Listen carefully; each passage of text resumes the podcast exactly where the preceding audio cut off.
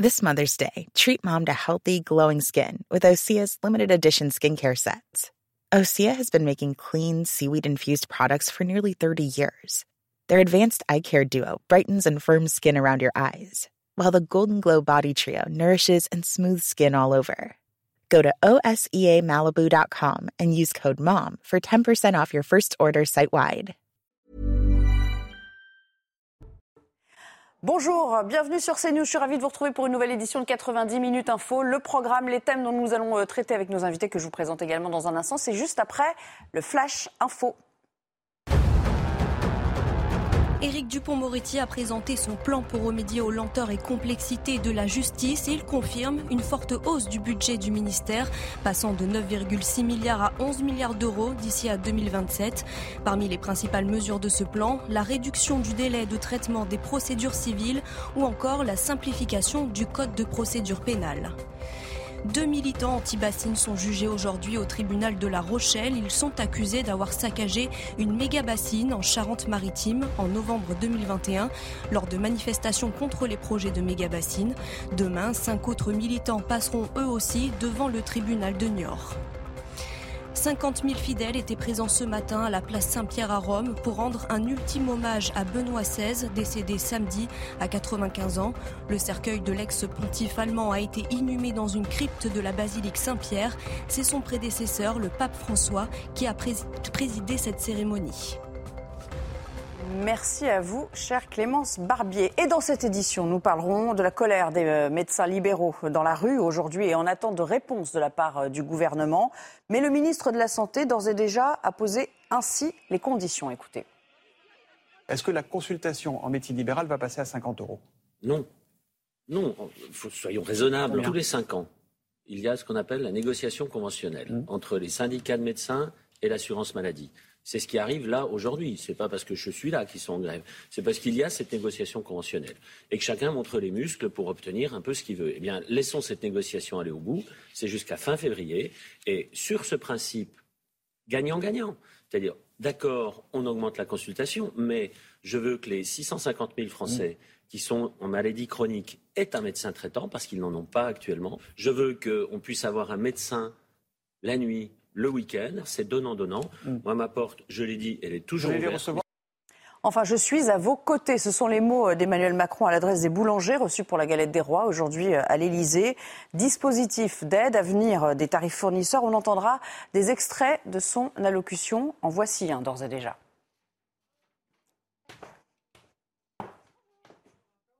Ah bah, ça n'a pas marché.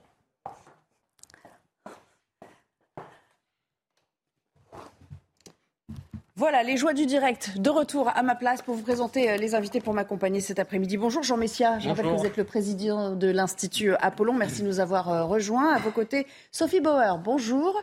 Vous êtes la présidente vous, du syndicat des médecins libéraux. Évidemment, vous allez nous être précieuse pendant la, la première demi-heure. On sera évidemment aussi sur le terrain du côté du ministère de, de la Santé. Karim Zeribi est là également, consultant CNews. Bonjour euh, Karim.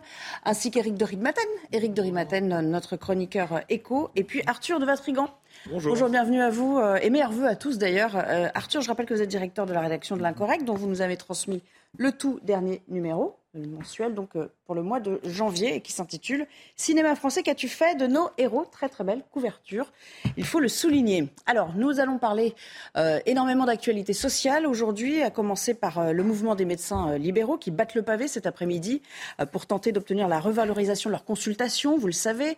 Mais déjà, le gouvernement y pose un, préalable. On va y revenir. C'est un mouvement qui est très suivi à 70%, hein, si l'on en croit les chiffres pour la semaine dernière, et une délégation, c'est important de le noter aussi, sera reçu au ministère de la Santé tout à l'heure. Nous sommes en duplex avec l'un de ces euh, médecins qui ont décidé de se mobiliser, Xavier Lambertin. Bonjour.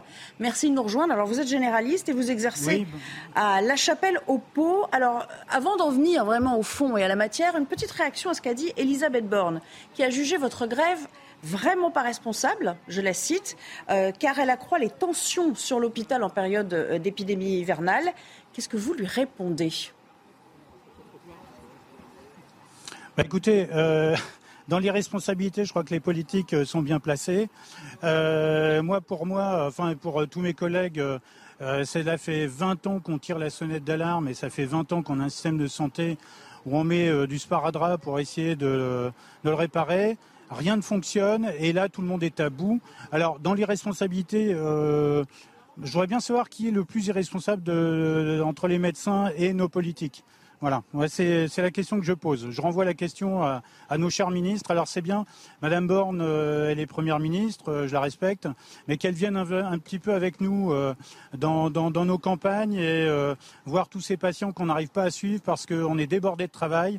Il n'y a pas de jeunes qui s'installent parce que le métier n'est plus attractif. Donc à un moment donné, dire qu'on n'est pas irresponsable, euh, moi, on en a ras-le-bol, quoi, ras-le-bol de tous ces politiques qui ne prennent, qui renvoient à chaque fois, bah oui, c'est pas, c'est pas notre faute, c'est la faute des prédécesseurs, prédécesseurs. Et en fin de compte, euh, personne se met euh, vraiment à travailler sur ce problème et à mettre des gens, tout le monde autour de la table et dire, bah voilà, on a un gros problème, on va essayer de trouver une solution.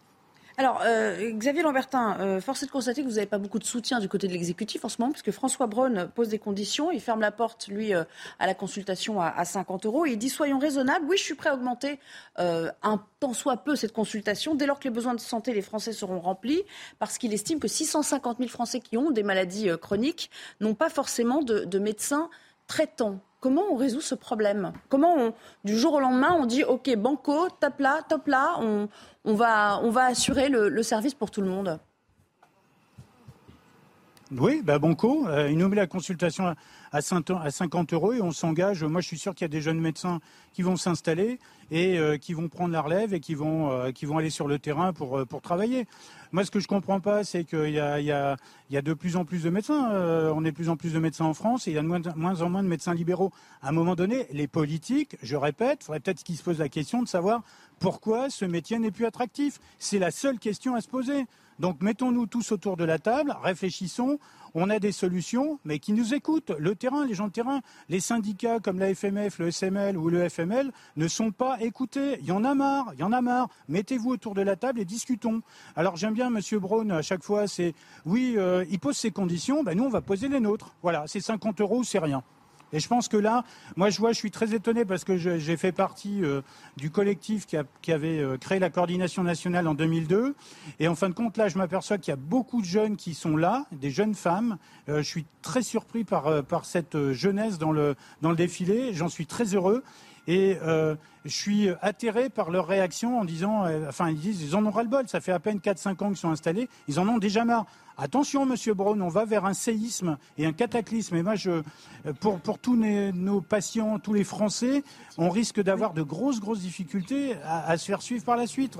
Donc, à un moment donné, c'est bien, ils posent des conditions, mais nous, on va poser aussi les nôtres et on sera ferme. D'accord, merci beaucoup. On a bien compris le propos. Merci Xavier Lambertin d'avoir répondu à nos questions et merci à Anne-Isabelle Tollet pour la réalisation de ce duplex. Elle était à vos côtés aujourd'hui dans les, rues de Paris. Je me tourne naturellement vers vous. Sophie Bauer, je rappelle que vous êtes la présidente du syndicat des médecins libéraux. C'est 50 euros ou c'est rien Ça veut dire que le mouvement va s'étendre, va se, va se tendre encore plus On va vers un bras de fer Écoutez, c'est simple. Les 50 euros, on en a besoin pour faire de la médecine de qualité. On n'en peut plus. Voilà. Il nous faut euh, suffisamment euh, pour pouvoir embaucher dans nos cabinets. Et encore une fois, on veut embaucher nous. On ne veut pas qu'on nous subventionne un nombre d'emplois qui, de toute façon, sera pas suffisant pour, euh, pour l'ambition que nous avons de soigner nos concitoyens correctement. Ce n'est pas 10 000 postes comme nous propose la, caisse qu'il nous faut, c'est 40 000. Il nous faut 40 000 postes de secrétaires et d'assistants médicaux. C'est ça dont nous avons besoin. Nous avons besoin d'agrandir nos locaux. Donc il nous faut forcément, euh, au niveau de l'acte, une vraie revalorisation qui, je le rappelle, serait simplement nous mettre dans la moyenne européenne et très en deçà de la plupart de nos voisins qui d'ailleurs récupèrent nos jeunes médecins actuellement. L'attractivité, hein, euh, c'est le mot que vous avez employé, je crois, votre collectif telle que vous l'imaginez, comment on la suscite? Seulement par l'argent C'est seulement la, enfin, je veux dire, la pas du gain, c'est pas la, bonne expression, mais c'est seulement une consultation à un tarif qui vous paraît euh, euh, correct ou en tout cas euh, tout à fait justifié pour les services que vous proposez, qui va faire que par magie, on va se retrouver avec des médecins la nuit, le week-end, des jeunes qui décident de s'installer dans des déserts médicaux aujourd'hui? Alors, c'est pas de la magie, c'est simplement qu'on rend effectivement le métier attractif. Effectivement, il ne vous aura pas échappé qu'il y a une féminisation de la médecine et un certain nombre de ces femmes sont comme dans les autres professions, euh, c'est-à-dire des mères, euh, des mères isolées, on va dire, hein, euh, voilà, avec des enfants à charge. donc ça veut dire de la garde d'enfants. Quand on a des horaires décalés comme nous en avons, ça veut dire toute une logistique à la maison. Et ce que nous demandons, les 50 euros, c'est pour avoir la logistique au cabinet. C'est pas pour nous en mettre, entre guillemets, plein les poches. Encore que ça nous mettrait juste à la moyenne, hein, quand même mais c'est vraiment pour avoir la logistique dont nous avons besoin pour faire de la médecine de qualité. De manière à vous alléger de toutes les tâches administratives. De tout ce qui est administratif. C'est 20 à 30 de notre temps de travail. C'est devenu hallucinant. Euh, Éric de Ridmaten, comment, comment on finance En admettant que le gouvernement euh, accède à cette demande de consultation euh, après, donc ça veut dire, ça suppose un remboursement plus fort de la part de la sécurité sociale. Comment on financerait ce passage à une consultation C'est le problème de la France, hein, je pense que parce que le système allemand est complètement différent. Hein. Euh, c'est en fait une enveloppe générale qui est distribuée. Et là, en fait, en France, c'est vrai qu'on a de la chance. Les, patients, quand même, sont pris en charge. Certes, les cotisations sociales sont importantes. Mais vous voyez, euh, c'est combien? C'est 25 euros, c'est ça en moyenne, la consultation? Donc passer à 50, c'est doublé. Donc c'est une charge pour l'État considérable. Et c'est certain qu'on la repayerait indirectement. Ou alors elle ne sera pas remboursée au même taux que, que, d'ordinaire. Il faudra accepter un effort. C'est vrai que le, patient devra accepter un ticket modérateur. Maintenant, je précise que quand vous allez chez des médecins, euh, on appelle ça non conventionnés, hein, euh, moi, je suis désolé, je ne paye pas 25 euros ma, ma consultation. Le secteur général, je crois que je paye 46 euros. Allez, d'autres réactions autour de, cette euh, table Mon médecin n'est pas malheureux. Jean Messia. Jean Messia. Vous, vous êtes plutôt, euh, vous comprenez euh, le désarroi, on va dire, de, ces médecins qui disent euh, on voudrait exercer dans des conditions optimales, ou vous vous dites il faut un moment, il faut être quand même, comment dire, rationnel et se dire qu'on n'a pas les moyens de financer un bah, tel passage. Vous savez, si, on, si la consultation passait de 25 à 50 euros du jour au lendemain, ça serait 7 milliards d'euros à trouver pour l'assurance maladie. Euh, ce, qui est, ce qui est colossal. Mm, mm. Donc euh, euh, évidemment, quand on, une fois qu'on a dit ça, il faut aussi rappeler que le prix de la consultation en France mm, est beaucoup plus faible que dans les pays, dans la plupart des pays européens, et même je crois la, la totalité des pays européens. Donc plutôt que de dire non à la mesure ou oui du jour au lendemain, peut-être que le gouvernement serait bien inspiré de faire un entre-deux en proposant de monter à 50 euros, mais par exemple sur 5 ou 6 ans. Euh, d'étaler finalement cette dépense, cette mesure sur plusieurs années, parce que évidemment, du jour au lendemain, ça serait compliqué. Mais plus globalement, si vous voulez, la médecine, vous avez euh, tout à fait raison de poser la question en ces termes. Euh, être médecin, ça fait partie de ces métiers vocation, de ces métiers passion qu'on faisait naguère, non pas pour gagner de l'argent, mais par une sorte d'appel finalement. Or, aujourd'hui, la société a changé, la société s'est individualisée, on n'a plus euh, cette notion de vocation qu'on pouvait avoir il y a 30 ou 40 ans. Et effectivement, le coût de la vie augmente. Alors, je veux bien que euh, l'homme ne vit pas seulement de pain, en tout cas les médecins ne, vivent pas seulement de pain, mais ils en vivent quand même. Donc euh, il faut que ce métier, qui est un métier passionnant pour ceux qui le font, puisse aussi rémunérer, être rémunéré correctement. Et encore, là, nous ne postons pas la question également du nombre puisqu'avec le numerus clausus, ça a été une politique malthusienne insensée qui a été menée et qui a euh, en plus rarifié les médecins, en plus de mal les payer. Donc on a une politique de santé sur ces 30 ou 40 dernières années qui défile le bon sens. Juste en guise de réponse pour cette augmentation par palier, puis on va inclure nos deux autres invités dans cette conversation, bien entendu. C'est quelque chose qui pourrait vous convenir, que vous pourriez euh, accepter? Alors, nous nous sommes livrés au SML à une étude d'impact de la mesure que nous demandons. En fait, cette mesure, elle s'autofinance sur un an très clairement. Parce que d'abord, ce n'est pas 7 milliards, puisqu'on débarrasse les forfaits en tout genre dont nous ne voulons plus, euh, qui sont inégalitaires en plus en fonction des médecins, qui compliquent les choses. Et donc, déjà, la Caisse récupère sur les soi-disant 7 milliards, 2 milliards. Comment ça s'autofinance concrètement ben, Ça s'autofinance parce qu'on crée, on crée 40 000 emplois, déjà, qu'on crée normalement à partir du chômage. Ce qui veut dire qu'on enlève 40 000 cotisations chômage. Donc on fait rentrer des charges sociales. On fait rentrer des impôts, bien évidemment, puisque des gens euh, qui étaient au chômage et qui donc avaient des revenus euh, modestes se retrouvent avec des salaires corrects, puisque la grille des cabinets médicaux donne des salaires corrects quand même. Donc on se retrouve avec des gens qui payent des impôts. Les médecins, bien entendu, payent davantage de charges sociales, forcément, puisqu'ils ont des honoraires supplémentaires. Donc plus de charges sociales pour les médecins, plus d'impôts récupère aussi. Et, et vous relancez 2,14 milliards d'investissements dans les territoires. Voilà. Donc au bout d'un an, la mesure, elle est en fait, l'État récupère progressivement euh, ce qu'il donne au début. Donc pour vous, euh, à, contrario de François Braun, c'est ça le gagnant-gagnant, si j'ai bien compris. Exactement. Euh, Arthur de Vatrigan, votre sentiment sur, sur ce mouvement qui, on l'a compris, est en train quand même de, de prendre une tournure un peu plus corsée là. Hein. On l'a entendu, la détermination de ce médecin. bah, je, les, comprends. Euh, déjà, pour euh, réagir à ce que m'a dit Mme Borne, euh, le problème, c'est que tous les gouvernements ont prouvé que pour être entendu, il fallait bloquer ou casser. À partir du moment où vous essayez de discuter de manière normale, avec le peu de corps intermédiaire qui reste, ça ne fonctionne pas. Donc, le problème, c'est qu'ils ont donné les preuves de, du blocage et la nécessité de, de, bloquer et de gêner pour pouvoir être entendu. Ensuite, la question qu'on doit se poser, c'est simple, est-ce qu'on veut avoir des médecins ou pas? C'est tout. Et à partir du moment où on pose cette question-là, eh ben, il faudra mettre les moyens. Parce que le problème, c'est qu'on parle d'argent, ça va coûter 7 milliards, 6 milliards, très bien. Mais si vous ne soignez pas en amont, s'il n'y a pas de prise en charge en amont, ça se termine comment? À l'hôpital. Et je ne suis pas médecin, mais à mon avis, les coûts de frais d'hospitalisation avec une maladie grave, euh, c'est beaucoup, plus. important. Donc, dire la question, elle doit se poser en ces termes. Et ensuite, il faut juste faire le deuil de la société d'avant. Le médecin de campagne qui bosse 70 heures, qui fait des gardes de nuit, qui se déplace la nuit, c'est fini, ça n'existe plus toutes les études montrent que pour remplacer un médecin de campagne aujourd'hui, il faudra au moins deux médecins. Vous l'avez dit, madame, il y a la féminisation euh, de, la médecine qui fait que bah, on, a besoin on, réclame plus de salariat, plus de temps fixe parce qu'il faut s'occuper de sa famille, que les nouvelles générations ne privilégient plus la carrière mais le bien-être, et qu'en plus dans une société de loisirs, quelle valeur a une société de loisirs quand on a des revenus dont on ne peut pas profiter pour sa famille, pour prendre des congés? Voilà, c'est juste une réalité. Et donc la question que doit se poser le gouvernement, c'est est-ce qu'on veut des soins? Est-ce qu'on veut finir en clochard ou est-ce qu'on veut investir pour avoir des médecins pour soigner et pour empêcher de, ce qui s'est passé cet hiver, à savoir des morts ou des brancards aux urgences? Est-ce qu'il y a un risque, Karim Zeribi, qu'on finisse par avoir une médecine un peu au rabais, c'est-à-dire qu'on finira par recruter par manque d'engouement ou manque euh, d'envie pour ce métier des gens qui peut-être euh, n'auraient pas le même degré d'excellence? Dans la, pratique Je pense qu'on constate d'ailleurs une détérioration euh, donc, de l'offre euh, de santé dans notre pays, euh, donc à bien des, égards et, sur de nombreuses questions. Et il y a une santé pour les riches et une santé pour les pauvres qui est en train de se mettre en œuvre. Nous qui étions si fiers de notre modèle, donc il y a encore quelques années, vous allez aux urgences de l'hôpital public, c'est la cour des miracles. Vous avez des brancards partout dans les couloirs, euh, donc un personnel qui est débordé, qui est au bord de la rupture, qui fait des burn-out, qui démissionne. Euh, Ça, c'est si vous, on vous renvoie pas chez vous déjà. Hein.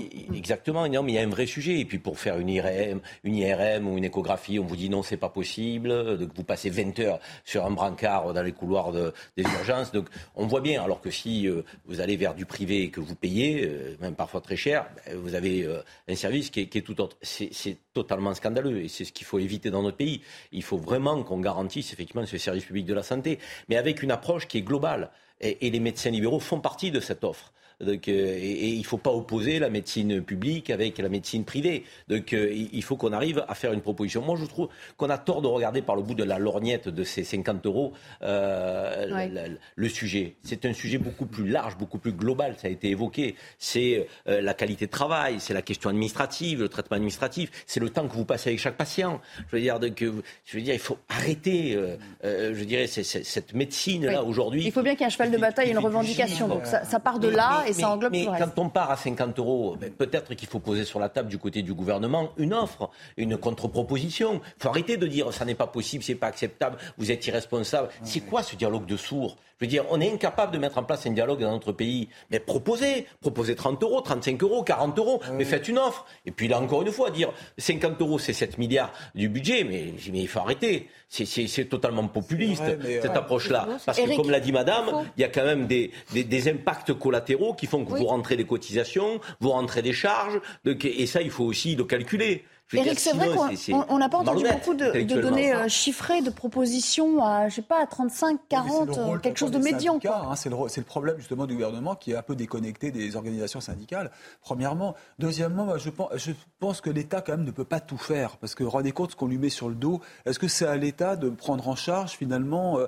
le, passage de 25 à 50 euros? Vous voulez dire quoi que euh, bah, bah, simplement, Non, mais simplement une chose, c'est qu'à ce moment-là, c'est le patient ou c'est le salarié qui paye des charges sociales. Est-ce qu'il acceptera Voyez, on a un peu pris au piège. Est-ce que vous êtes d'accord pour... On ne paye pas assez d'impôts dans nos pays Je ne parle pas d'impôts, je parle des cotisations sociales. oui, mais c'est les impôts qui font aussi qu'à un moment donné, vous êtes on a une sécurité quand sociale. Vous allez aujourd'hui à l'hôpital, vous savez, je vais vous dire une chose, Karim. Chacun son tour, attendez, attendez, on ne s'entend plus là. Karim moi la TVA et compagnie, fait le budget de l'État.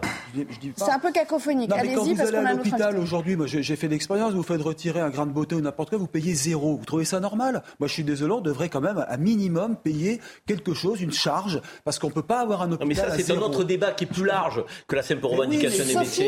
Est-ce qu'il faut faire reposer de, revers de main leur combat pour autant. Est-ce qu'il faut un moment faire Merci Eric. Merci beaucoup. c'est pas le même système. C'est pas mon système. Je vais vous laisser. Hein. Si vous n'êtes pas capable de finir une phrase, Eric, c'est pas la peine. Sophie Bauer. Est-ce qu'à un moment, il faut faire reposer la responsabilité un peu sur le patient? C'est-à-dire qu'il y a des soins peut-être de, comment dire, de de complaisance ou de confort qui ne devraient pas être remboursés de la même, manière Alors, si vous voulez responsabiliser un peu les patients, attaquez-vous d'abord euh, à l'activité des 4000 médecins qui est perdue tous les ans par les rendez-vous non honorés. Et et que les patients ne nous préviennent pas. Donc on ne peut pas remettre des patients à la place. C'est un vrai problème d'accès aux soins. Sinon, je vous signale quand même qu'il y a eu 17 milliards d'euros dépensés sur le Covid en tests et vaccinations. Donc qu'on me dise qu'on ne peut pas mettre 5 milliards d'euros sur la médecine libérale, alors qu'en plus la collectivité le récupère au bout d'un an, excusez-moi, c'est un peu difficile à entendre. Merci, merci. On a un dernier invité à aller chercher. Eric, Eric de matin on va vous sucrer votre chronique si vous continuez. Hein. On, a, on va chercher un dernier invité euh, via FaceTime. C'est Frédéric Bizarre qui nous attend, économiste de la santé. Merci d'avoir euh, patienté et de nous rejoindre euh, en direct. On a beaucoup parlé d'une génération sacrifiée. Je m'explique. A priori, on s'oriente vers un lot de, de départ à la retraite qui seront euh, non remplacés. Est-ce que ça va être pour nous un vrai problème de santé publique en France? C'est déjà, c'est déjà un problème de santé publique et je crois que c'est le message principal de cette grève-là. Il faut voir qui fait la grève aujourd'hui. Hein. Ce ne sont pas les syndicats traditionnels qui peut-être soutiennent la grève, mais c'est un collectif, comme dans beaucoup de secteurs, cela dépasse les syndicats qui sont surtout tenus par euh, une génération qui est déjà installée et qui s'est un peu inscrit dans le moule euh, d'un modèle qui est aujourd'hui à bout de course. C'est la nouvelle génération de médecins qui euh, considère qu'elle ne, peut plus accepter le modèle économique dans, dans lequel ils sont, c'est-à-dire un modèle économique qui est basé sur la maximisation d'un nombre d'actes, sur une approche staccanoviste de la médecine, qui fait qu'il faut faire un maximum de patients par jour, donc euh, réduire la qualité, réduire la durée euh, de consultation. Et lorsque vous, euh, vous, réduisez la durée de consultation, forcément, vous, vous, réduisez la capacité d'écoute et, la qualité de la prise en charge. Sans, sans compter que cette maximisation des volumes se fait au dépens de la qualité de vie. des soignants. C'est vrai, on parle beaucoup de l'hôpital, mais c'est vrai aussi en ville. Lorsque vous avez le départ d'un médecin libéral dans un cabinet, euh, ben, très souvent, il faut du temps pour trouver un remplaçant. Et donc, vous avez des, médecins qui se retrouvent avec beaucoup plus de travail et qui, en supportent la charge. Mais on peut comprendre que cette nouvelle génération-là est, à mon avis, à la raison parce que ce modèle économique est un modèle économique du passé. J'ai une dernière question. Demain, Emmanuel Macron présente ses voeux aux, acteurs de la santé. Que doit dire le président, selon vous, concernant la refondation de, du système hospitalier notamment, parce que c'est aussi là que ça, que ça pêche le plus. Mais vous savez, il faut bien voir que le système hospitalier, il est victime de. C'est une chaîne, un système de santé. C'est-à-dire que vous avez plusieurs maillons. Lorsque vous avez le maillon des EHPAD qui craque, euh, forcément, ça se répercute sur euh, l'hôpital. Lorsque vous avez le maillon de la médecine de ville qui craque, ça se répercute sur l'hôpital, qui est le réceptacle de toutes les crises. Donc, ce que, ce que doit dire le président de la République, et c'est pas simplement le dire, euh, c'est que prendre conscience que ce formidable modèle qui est complètement hospitalo et curativo-centré euh, euh, euh, est en train de prendre l'eau. Et donc, il faut le, repenser à partir de toutes les composantes du secteur, dont la prévention. Donc, il faut reconstruire un modèle global euh, de santé. Nous, avons toutes les ressources pour le faire. Donc nous sommes à la fois au fond du gouffre avec un système qui s'effondre, mais si on le remet sur les rails, nous pouvons le relancer très vite. Le rebond peut être rapide et massif à condition que véritablement, par exemple, ce service public hospitalier, c'est-à-dire qu'on considère que seul l'hôpital délivre un service public, il faut le généraliser et le gérer à partir des territoires il faut remettre de l'ordre entre le rôle de l'État, de l'assurance, de la sécurité sociale, des collectivités territoriales et des acteurs de terrain. Il faut redonner du pouvoir aux acteurs mot, de terrain. D'un mot, mais vraiment, je vous demanderai de, ramasser votre réponse pour avoir votre sentiment sur ces ARS qu'on vilipende régulièrement. Euh, est-ce que c'est la clé du problème en termes de gestion de moyens?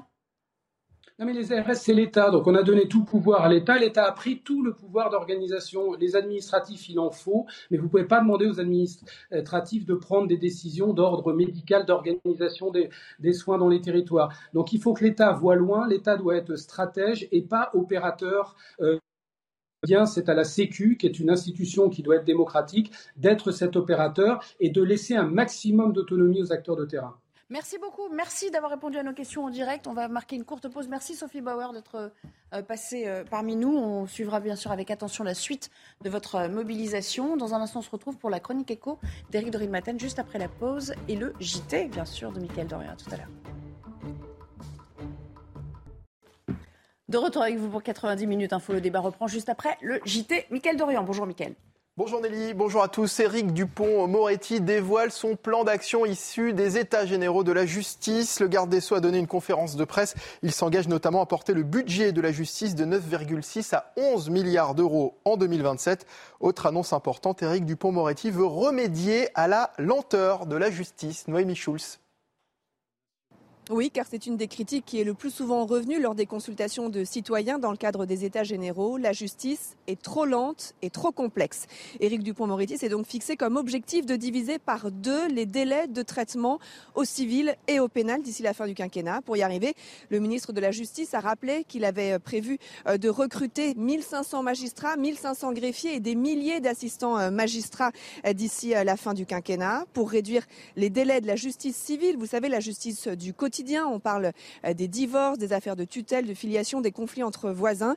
Euh, pour réduire ces délais qui sont aujourd'hui en moyenne de 17 mois, Éric Dupond-Moretti veut développer le recours aux procédures amiables avec des parties euh, qui tenteront de trouver une solution à travers une médiation en dehors d'une salle d'audience.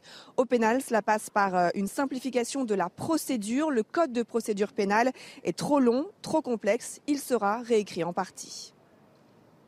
Noémie Schulz au ministère de la Justice avec Léo Marcheguet. Après Matignon hier, le mouvement Dernière Rénovation euh, s'attaque aujourd'hui à Bercy. Deux militantes ont aspergé la façade du ministère de peinture orange. Elles ont été immédiatement interpellées. Le ministère de l'économie qui doit accueillir à 17h les restaurateurs pour aborder le sujet de la crise de l'énergie.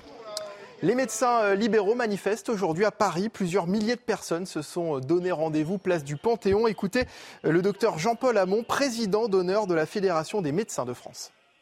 Aucun dialogue n'est possible quand vous voyez que, que Mme Borne nous dit que, nous sommes des, irresponsables, quand vous voyez que euh, le, ministre de la Santé euh, se dit en colère. On voit bien que le gouvernement a décidé de laisser pourrir la situation, de ne mettre aucun moyen sur la médecine de proximité. Et cette demande de 50 euros, elle n'est pas extravagante dans la mesure où euh, les jeunes médecins réclament les moyens pour avoir du personnel. Des médecins comme moi qui travaillaient 55 heures, 60 heures par semaine, ça va plus et ça ne va plus exister. les jeunes médecins, ils ont envie de travailler 40, 45 heures par semaine, d'avoir une vie de famille. Voilà, grève des médecins généralistes, hein, vous venez de le voir, mais aussi pénurie de soignants, urgence en crise. Alors, notre système de santé est-il en danger? La réponse est oui pour plus de 8 Français sur 10 selon un sondage de l'Institut CSA pour CNews. Vous êtes 80 pour 84% pardon, à estimer que notre système est à bout de souffle. Les détails de cette étude avec Julie Gaillot, directrice du pôle Society à CSA. Certaines catégories de Français sont plus inquiètes que les autres et notamment les femmes, parce qu'aujourd'hui en France, c'est encore elles qui gèrent la santé à l'intérieur de la famille, dont elles sont plus sensibles à ces problématiques. Des dizaines de milliers de personnes réunies place Saint-Pierre au Vatican pour les obsèques de Benoît XVI, des fidèles, mais aussi de nombreux chefs d'État. Retour sur la cérémonie qui a démarré dès 9h30 ce matin avec sur place Émeric Pourbet. Une heure et quart de cérémonie de funérailles du pape Benoît XVI dans une ambiance extrêmement recueillie mais sobre, toute simple, comme l'avait voulu euh, Benoît XVI lui-même dans ses instructions et que le pape François a respecté. 50 000 personnes avaient fait le déplacement de, toute l'Europe, des Italiens, des Allemands, quelques Français aussi qui ont souhaité manifester leur attachement à ce, à pape Benoît qui les a marqués, qui les a marqués dans leur, dans leur foi et euh, qui parfois même a déclenché leur vocation de religieux. S'agissant des prêtres, il y avait beaucoup de jeunes prêtres ici sur la place Saint-Pierre. À présent, le pape Benoît XVI repose à l'étage inférieur de la basilique Saint-Pierre, aux côtés de 148 autres papes euh, qui euh, sont défunts au cours de l'histoire de l'Église et qui reposent aux côtés de Saint-Pierre, le premier pape de l'histoire. Et puis c'est le plus grand salon de la technologie et de l'électronique grand public au monde, le CES, le Consumer Electronics Show. C'est jusqu'à dimanche à Las Vegas. Tour d'horizon cet après-midi des nouvelles inventions liées à la santé. C'est un sujet de Sophia Dolé et Augustin Donadieu. Debout, allongé ou même assis, certaines innovations présentées au CES de Las Vegas pourraient bien changer votre vie. Quand vous commencez à ronfler, notre système va le détecter. Les coussins d'air à l'intérieur de l'oreiller vont gonfler ou dégonfler pour que votre tête tourne sur le côté. Ainsi, vos voies respiratoires sont dégagées et vous arrêtez de ronfler. Des innovations portées sur la santé qui permettent un suivi médical, comme ce boîtier posé dans les toilettes, mis au point par une entreprise française. Sa promesse, analyser votre urine à chaque passage au cabinet. Avoir ces données au quotidien va permettre et à l'utilisateur ou l'utilisatrice et au corps médical de mieux comprendre la santé de la personne, puisque ce ne sera pas des mesures qu'on va faire une fois tous les ans ou tous les deux ans, c'est vraiment des mesures qui sont au quotidien. Et certaines innovations ont déjà fait leurs preuves, comme ce défibrillateur portable développé par cet autre entrepreneur français. 17 vies ont déjà été sauvées en 2022 grâce à nos utilisateurs âgés de 3 à 83 ans. Des vies sauvées et des emplois créés, c'est l'objectif des 200 entreprises tricolores qui ont fait le trajet outre-Atlantique pour présenter leurs innovations jusqu'à dimanche. Voilà Nelly pour tous les férus de nouvelles technologies, c'est à Las Vegas donc. Merci beaucoup et on reprend le débat avec euh, nos invités euh, juste après la chronique d'Éric de Rilmaten qu'on va retrouver tout de suite. Vivez un moment d'émotion devant votre programme avec XXL Maison, mobilier design et décoration. Éric, on va voir que le quoi qu'il en coûte, euh, c'est terminé. On verra que c'est le sens du message de Gérard Larcher euh, ce matin. Et puis Bruno Le Maire qui lui parle d'ivresse et de réveil avec une gueule de bois. Écoutons. Il y a en France une ivresse de la dépense publique. Comme si la dépense publique effaçait toute difficulté, réglait tout problème, enjolivait la réalité. Cette ivresse est une illusion. Et elle conduit tout droit, comme toutes les ivresses que vous avez peut-être connues il y a quelques jours pendant les fêtes, à un moment désagréable qui est la gueule de bois, qui porte en matière financière un nom, les taux d'intérêt. Le moment est donc venu d'engager à nouveau le rétablissement des finances publiques, et nous savons le faire. Je crois qu'on a bien compris le message. Oui, alors il faut espérer que ce n'est pas un vœu pieux, hein, parce qu'effectivement, euh, beaucoup de gouvernements ont voulu réduire les dettes. Lui, en fait, Bruno Le Maire, il dit stop le quoi qu'il en coûte. Hein, c'est ça qu'il faut retenir, parce que, euh, si vous voulez, on se rend compte qu'on demande de l'argent à l'État sans arrêt. Hein, et lui, il dit on ne pourra pas aider tout le monde. C'est un petit peu ça qu'il faut comprendre. Il y a les boulangers, ce soir, ce sont les restaurateurs. Ça va être les stations de ski. On entend d'ailleurs les médecins aussi réclamer. Bah, c'est un petit peu ça, l'ivresse. À force de donner de l'argent, on en réclame toujours plus et on tombe donc dans cette ivresse, cette dépense publique qu'on n'arrête plus. Et donc, Bruno Le Maire dit stop, là, on va pas aller plus loin. D'ailleurs, il l'a dit, hein, c'est le chef de l'État qui m'a demandé d'arrêter. C'est très bien de le dire, mais comment va-t-on faire? Ça, c'est l'autre question. Alors, il est quand même, il a un deuxième sens, son message du stop, c'est de dire, on va rassurer ceux qui ont besoin d'être aidés. Et là, il dit, on va aider euh, les précaires au compte-gouttes, en fin de compte. C'est ça qu'il faut comprendre. Le chèque carburant, par exemple, vous l'avez vu, c'est 100 euros d'aide pour l'année. C'est pas énorme, 100 euros pour, pour, prendre, pour faire le plein d'essence parce que les, les, carburants coûtent plus cher. Mais ça coûte quand même, je vous donne le chiffre, un milliard et demi. Ça sera un milliard et demi pour l'État. C'est vrai que quand le prix euh, de l'essence baissait de 10 centimes, quand l'État prenait en charge les, le, cette baisse, ça faisait quand même 7 à 8 milliards. Vous voyez, donc il y a différent. Donc on est aujourd'hui dans une phase où il faut réduire la dette. Je le rappelle, la dette est à 3 000 milliards. Hein. Euh, si vous reveniez 10 ans en arrière, elle était à 2000. 10 ans encore en arrière, elle était à 1000 milliards. Donc c'est une progression continue. Je rappelle que Maastricht avait fixé 60%. Là, on est à 113% de la richesse que l'on crée dans le pays. Ouais. Donc on a explosé les compteurs. Et je termine par un point. Cette, cette dette est tellement énorme que la France est quand même obligé d'emprunter pour rembourser sa dette, parce que comme les taux d'intérêt passent au-dessus de 3% maintenant, tant que c'était zéro, l'État achetait de l'argent pas cher ou même gratuitement, mais là à 3%, de nouveau, il va falloir que l'État s'endette pour rembourser la charge de la dette, c'est-à-dire les intérêts. Merci beaucoup. C'était votre programme avec XXL Maison, mobilier design et décoration. Alors vous évoquez les boulangers. Ce matin avait lieu la, traditionnelle cérémonie de la galette de l'Épiphanie. C'était euh, à l'Élysée. Emmanuel Macron qui a reçu euh, donc les boulangers dans un contexte de, crise inédit hein, pour euh, cette profession qui tente de survivre dans beaucoup de, nos régions.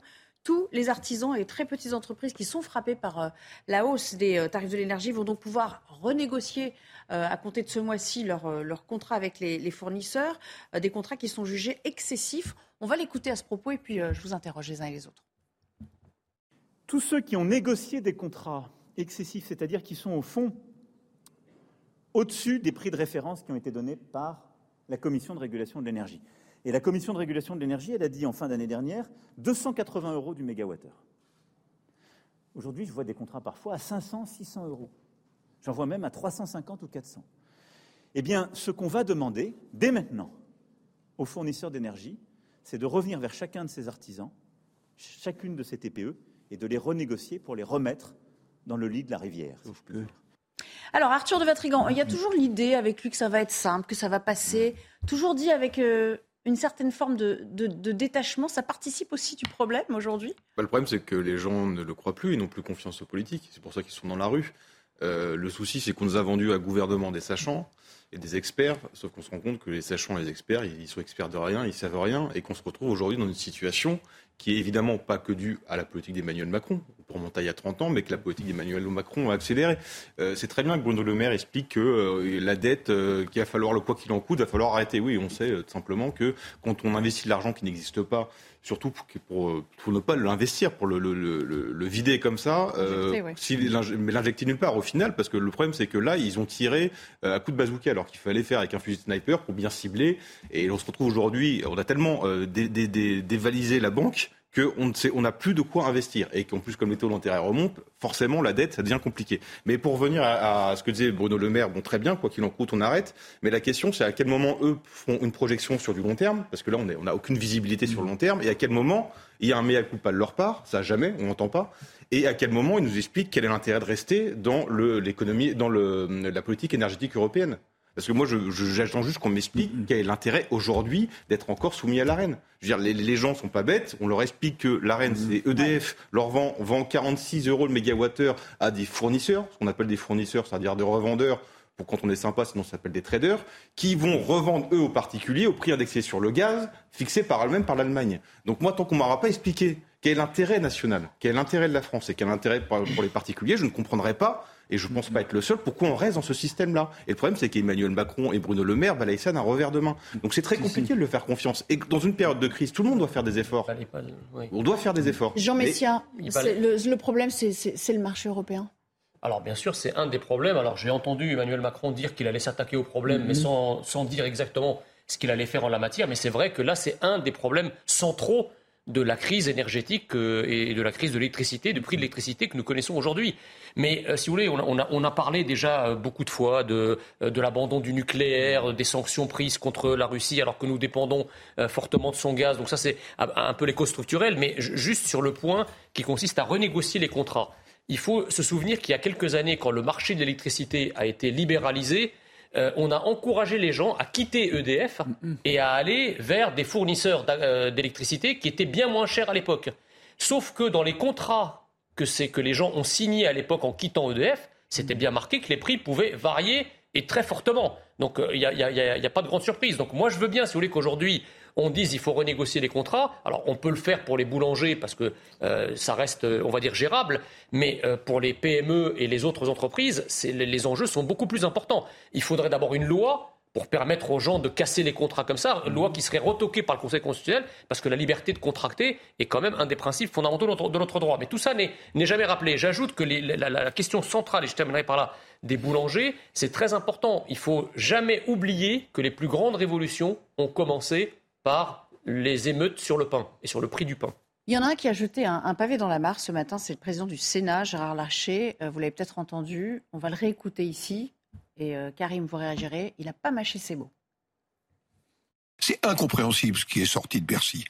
Incompréhensible cible. D'ailleurs, le ministre l'a tellement reconnu qu'il va écrire à chacun des boulangers de France pour expliquer le dispositif. Il faut bien se mettre en tête qu'on ne pourra pas aider tout le monde. Demain, ce sera les stations de ski sans neige, euh, après-demain d'autres activités. La réalité, c'est qu'aujourd'hui, nous n'avons pas de marge de manœuvre. Je voudrais rappeler que nous avons dépensé entre le Covid, l'inflation, la crise énergétique, 250 milliards. Dans un pays qui va emprunter cette année 270 milliards pour équilibrer ses comptes et le remboursement vous êtes, de inquiet dettes. des Karim Zeribi, il a raison. On peut plus, c'est fini. Le robinet, euh, enfin, le, le puits euh, est tari. Non, mais en matière de diagnostic, on peut guère contester effectivement euh, ce qu'il dit. Il fait aucune proposition derrière. La, la question, c'est comment on en sort. C'est facile de faire le, le constat de la situation actuelle, la dette effectivement euh, de, que creuse et se creuse, euh, la, la situation des professions libérales, euh, des professions euh, des artisans, des commerçants, qui d'ailleurs ne font pas le monde et ne demandent pas euh, sans arrêt être subventionnés. Ils voudraient pouvoir vivre de leur travail dignement. Oui. Je veux dire, ce ne sont pas des gens qui sont dans la rue tous les jours, ces gens-là quand même, nos artisans. Ce sont ceux qui ont créé leur entreprise, qui embauchent, euh, qui euh, créent du lien social dans le pays, qui sont utiles donc à notre vie quotidienne. Et là, s'ils sont dans la rue et qu'ils sont en colère, c'est que, euh, je dirais, c'est, c'est, je veux dire, le trop c'est trop, comme, comme dirait l'autre.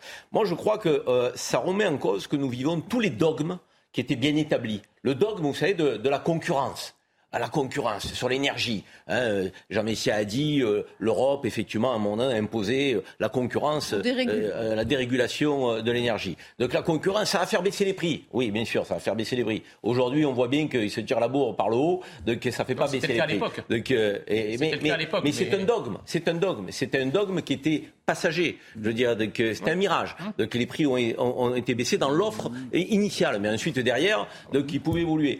Ensuite derrière, c'est le dogme de l'Union européenne. L'Union européenne, ça va nous protéger. L'Union européenne, ça nous protège de quoi? Aujourd'hui, le fait qu'on soit dans cette Europe de l'énergie, donc fait que euh, on a indexé le prix de l'électricité de nos centrales nucléaires au prix du gaz.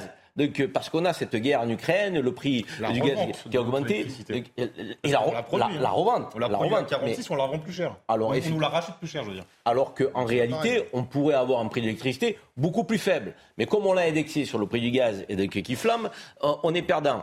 Euh, on est aujourd'hui lié euh, au sein de l'Union européenne par un leadership qui est allemand. Que ça nous fasse plaisir ou pas, la locomotive de l'Union européenne, c'est pas le couple franco-allemand, c'est l'Allemagne. Et on suit au desiderata de l'Allemagne. L'Allemagne aujourd'hui est dépendante de la Russie donc, euh, et, et du gaz russe, donc on doit se plier à une Europe de l'énergie. L'Allemagne veut aider son industrie, donc on doit se plier aux aides de l'État sur l'industrie. L'Allemagne achète des, des avions militaires américains, n'achète pas des avions militaires français. Je veux dire, c'est bien beau de jouer la solidarité européenne quand ça avantage les Allemands. Mais il faut peut-être aussi la jouer quand ça avantage les autres et, et- et nous autres Français. Aujourd'hui, tous nos dogmes sont remis en question par ce que nous sommes en train de vivre. Moi, je veux bien qu'on n'ait pas encore de l'argent public sur la table, mais alors, permettons aux gens de vivre dignement de leur travail. Ça, c'est un vrai sujet de société. Bruno Le Maire reçoit pour sa part les restaurateurs. On continue. Après les boulangers, les restaurateurs, Mm. ce sera à 17h, je crois, la rencontre. Et eux aussi sont confrontés aux, aux- aux mêmes difficultés parfois. On a vu euh, des restaurateurs, enfin des restaurants étoilés qui sont obligés de mettre la clé euh, sous la porte parce que bah, voilà, ils s'en sortent plus. Alors que quand même, le, le- le ticket d'entrée pour euh, ce genre de restaurant, normalement, devrait permettre de s'en sortir côté trésorerie. Eh bien, on va avoir l'illustration de ces difficultés avec un, un de ces restaurateurs euh, parisiens qui, euh, qui nous rejoint en ce moment par FaceTime. Bonjour euh, Médéric Ménard, merci. Euh, ah ben il, va nous rejoindre dans un moment. Alors je vais vous donner l'exemple de ce chef étoilé euh, Adrien Soro qui est en Dordogne. Regardez, et puis après on retrouvera en direct notre restaurateur parisien. Le reportage est signé Jérôme Rampenou, Antoine Estève. Adrien Soro nous ouvre les portes de la Ménardie. Dans la cuisine, le menu des desserts est encore au mur. Le restaurant était complet midi et soir, 17 salariés et un chiffre d'affaires en forte augmentation ces derniers mois. Pourtant, juste avant les fêtes de Noël, le vent tourne pour le chef du Périgord qui voit six années de sa vie s'écrouler en quelques heures. Son banquier décide de ne plus le suivre. Ça va passer, t'inquiète pas, ça va aller, ça va aller, ça va aller. Jusqu'au jour où tu vas recevoir un mail, alors que tu as eu euh, la personne trois heures avant au téléphone et qu'on te disait mais t'inquiète pas, ça va aller, il n'y a pas de souci. Et là tu reçois un mail et là, euh, ben là c'est la fin. C'est raide. Déjà qu'on n'avait pas l'impression d'être soutenu. Euh, si vous voulez, euh, là, euh, au-delà d'être lâché, on est tiré comme des lapins. Les dépenses explosent, l'électricité, le gaz, les matières premières pour les cuisines. Le jeune chef étoilé ne s'en sort plus, il renonce. Sa société est mise en liquidation judiciaire. Le coût de l'énergie, si vous voulez, ça a vraiment été ce qui leur a dit bon là, les mecs, ils sont finis, ils sont terminés, euh, ça va les prendre à la gorge, euh, ils s'en rendent pas encore compte, mais dans deux mois, c'est terminé quoi. On paye plus cher le sucre, la farine, l'électricité, etc. Ça fait trop, ça fait trop, c'est pas possible. Comment voulez-vous que qui que ce soit assume des coûts qui se multiplient par 6. Adrien Soro a 200 000 euros de dette. Il ne pourra plus monter de nouvelles entreprises avant longtemps. Il espère maintenant trouver une place de chef salarié dans un grand restaurant. Les boulangers, euh, les bouchers, euh, maintenant les, les, restaurants, euh, même des restaurants hmm. étoilés. je veux dire, ça commence à faire beaucoup de, fleurons de notre artisanat qui, sont en train de, qui vont peut-être pour certains disparaître. Quoi. Après, vous avez la responsabilité des banques les banques doivent soutenir en cette période difficile euh, leurs clients, ce qui n'est pas le cas. Là, vous voyez, on, trouve pareil pour les fournisseurs d'énergie, ils doivent soutenir les pauvres personnes, les pauvres boulangers qui ne peuvent plus payer les factures. Vous savez, il y a une sorte de solidarité qui joue à jouer. Euh, L'État ne peut pas tout faire et comme le, le maire a dit qu'il serrait les vis, il y aura sûrement des aides au compte-gouttes, des aides très très ciblées, comme on l'a dit. Mais euh, l'argent qui sort massivement, qui a coûté une fortune à, la France, bon, on en est aujourd'hui à une dette de 3, 000 milliards. Donc est-ce qu'on peut continuer comme ça Peut-être qu'il fallait, fallait, mieux cibler à l'époque déjà. Bah, voilà, bah, bah sauf, que là c'est le Covid qui a foutu, j'allais dire, le désordre. Hein. Le Covid a coûté très très cher. Il a fallu soutenir pendant un an. Euh, restaurateur. Ouais. 10 000 euros à chaque restaurateur, il y en a qui n'ont jamais gagné autant bien leur vie. C'est vrai, vous avez raison. Paradoxalement, alors qu'on aurait peut-être pu faire du sur-mesure. Mm. Certains avaient besoin de ces 10 000 euros, d'autres peut-être d'un peu moins parce que leur chiffre d'affaires n'était pas conséquent. Je veux dire, non, là, on a octroyé une aide qui a été générale. Je veux dire, à un moment donné, à l'ère de la digitalisation et de la Startup Nation, j'aurais pu penser, on aurait pu croire qu'on aurait pu faire des aides un peu plus ciblées. Il n'y a pas qu'avec ça qu'on a vidé les caisses non plus, Arthur de Vatrigan. Le problème, c'est que si vous regardez le départ, il y a 6 ans, quand Emmanuel Macron débarque euh, tout frais, et il nous parle d'innovation, de création, de savoir-faire. Mm-hmm. Six ans après, en fait, si vous êtes entrepreneur et partisan profession libérale, vous crevez. C'est ça la réalité. C'est qu'il vaut mieux être salarié aujourd'hui que profession libérale. Et vous parlez des banques, mais le problème, c'est qu'en France, on sait très bien que les banques et les assurances, euh, quand vous avez besoin d'eux, sont jamais là. Tout ils sont là pour, prendre du mmh. pognon. Alors, par contre, quand ils sont endettés, nous, l'État, donc c'est-à-dire mmh. le contribuable, va les financer. Mmh. Mais le problème, à chaque fois, c'est qu'on est dans une période de crise. Autant l'énergie, ils sont coupables, autant la crise du Covid, ils ont mal géré comme des technocrates pourris. Ok, très bien, mais ils ne pouvaient pas l'anticiper pour le coup.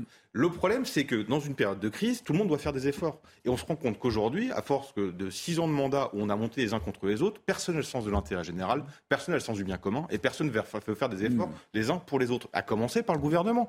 Et le problème, c'est que quand vous n'avez pas confiance au gouvernement, vous n'allez pas faire d'efforts. Vous n'allez pas leur confier votre porte-monnaie déjà qu'il était sec. C'est ça le problème. Donc le, le souci, c'est que on se retrouve dans un état aujourd'hui où il y a plus de confiance et plus de pognon. Alors, on va essayer de retrouver notre euh, invité restaurateur à Paris, euh, Médéric Ménard, le voici. Bonjour, merci d'être en direct avec nous. Alors, vous, vous êtes à la tête de trois établissements.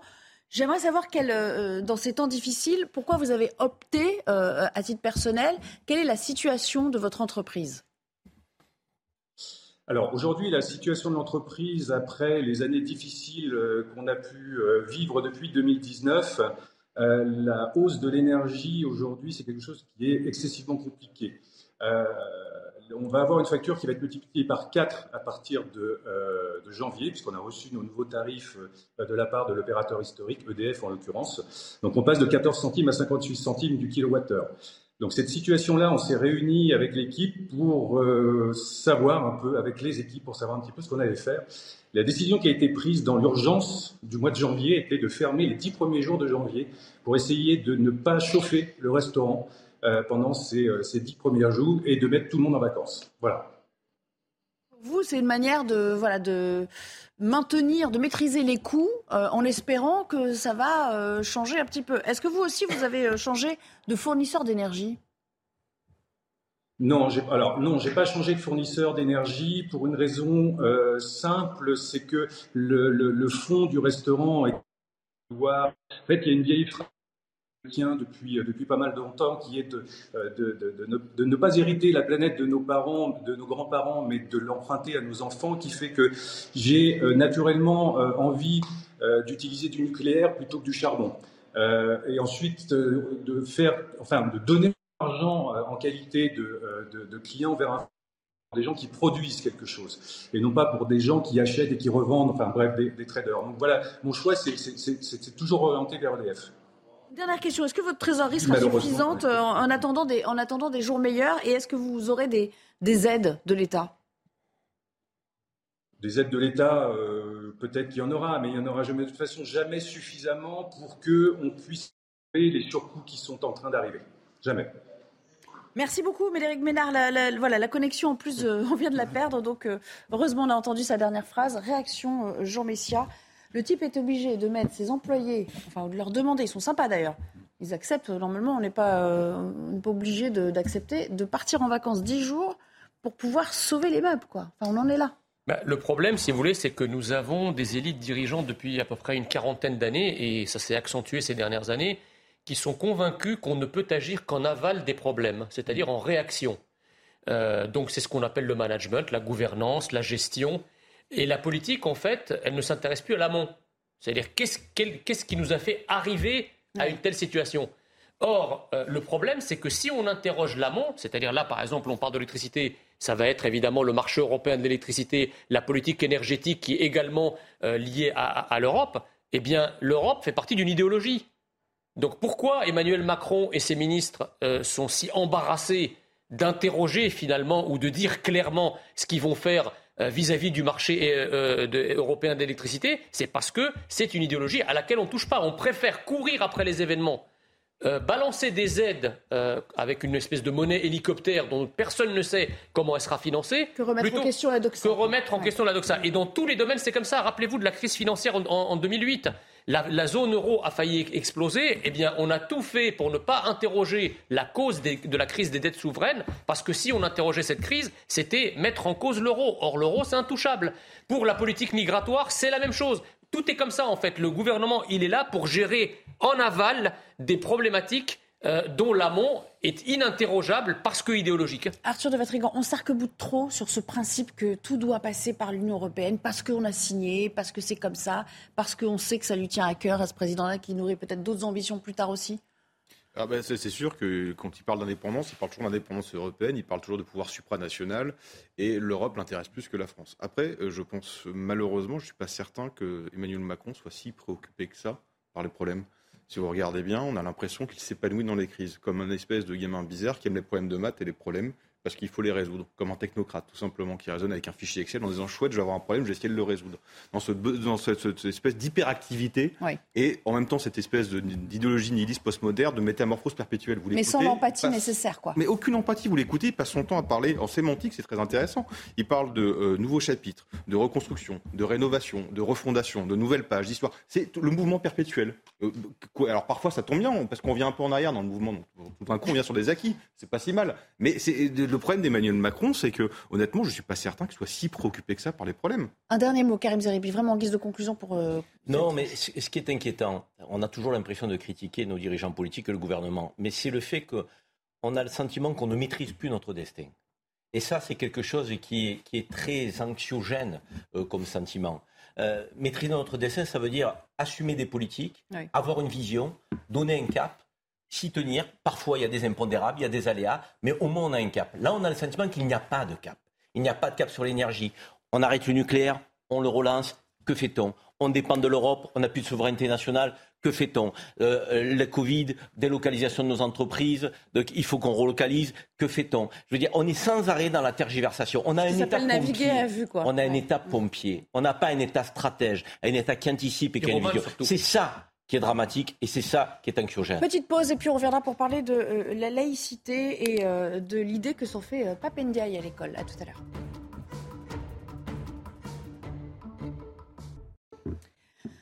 Voilà, avant de reprendre le débat, on va retrouver Clémence Barbier pour le Flash Info. Rebonjour Clémence.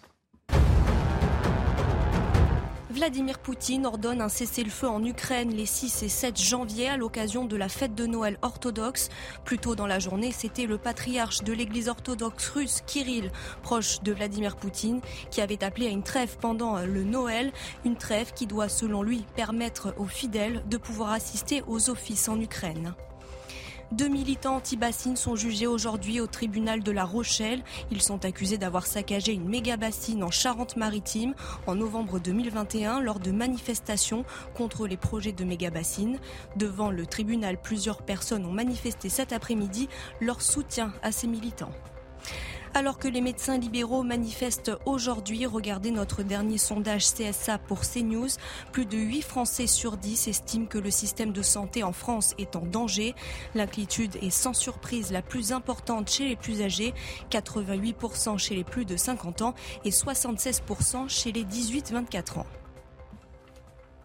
Je vous le disais, on va parler de Papendiaï hein, qui a annoncé quelques mesures pour le collège. On ne va pas les détailler euh, ici. On va s'intéresser euh, à d'autres euh, propos qu'a tenu le ministre de l'Éducation nationale sur les autres sujets. Par exemple, il ne souhaite pas apposer l'uniforme puisqu'il dit qu'il y a une loi de 2004 qu'il faut respecter. Et puis par ailleurs, je le cite, il dit c'est pas moi qui vais chaque matin regarder des photographies de vêtements et puis décider si c'est à caractère religieux ou pas. C'est au chef d'établissement aux enseignants, le cas échéant, euh, de l'estimer. On ne peut pas définir juridiquement une abaya. Vous imaginez ce que ça veut dire Je vais publier la longueur, la forme du col, la couleur, la largeur de la ceinture.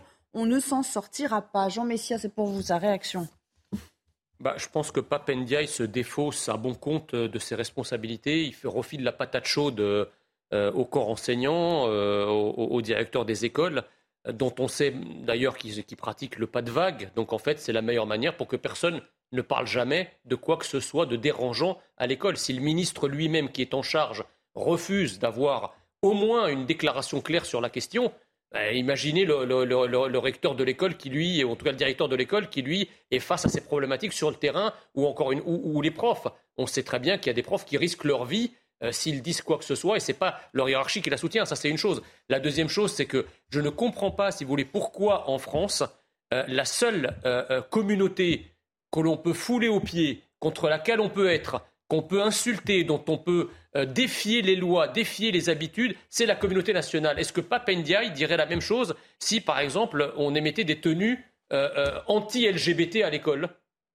Ben là, vous pouvez être sûr que tout le monde se mobiliserait pour faire des séminaires, pour expliquer aux enfants et, aux, jeunes pourquoi il ne faut pas être comme ci, comme ça. Donc en fait, ce n'est pas qu'il est impossible d'agir, c'est que Monsieur le ministre de l'Éducation, au même titre que l'ensemble des membres du gouvernement, ils ont leur combat. Hmm. Le combat national pour euh, euh, euh, l'uniformisation de la loi sur laïcité ne les intéresse pas ils sont intéressés par des combats particuliers, par des combats communautaires pour effectivement euh, appeler à la lutte contre tel, euh, euh, comment dirais-je, stéréotype de genre, d'ethnie, de religion. Alors ça, on va trouver tous les moyens, tous les, toutes les conférences, toutes les interventions possibles et imaginables. Mais bizarrement, dès qu'il s'agit de la progression du communautarisme islamique, là, il n'y a plus personne.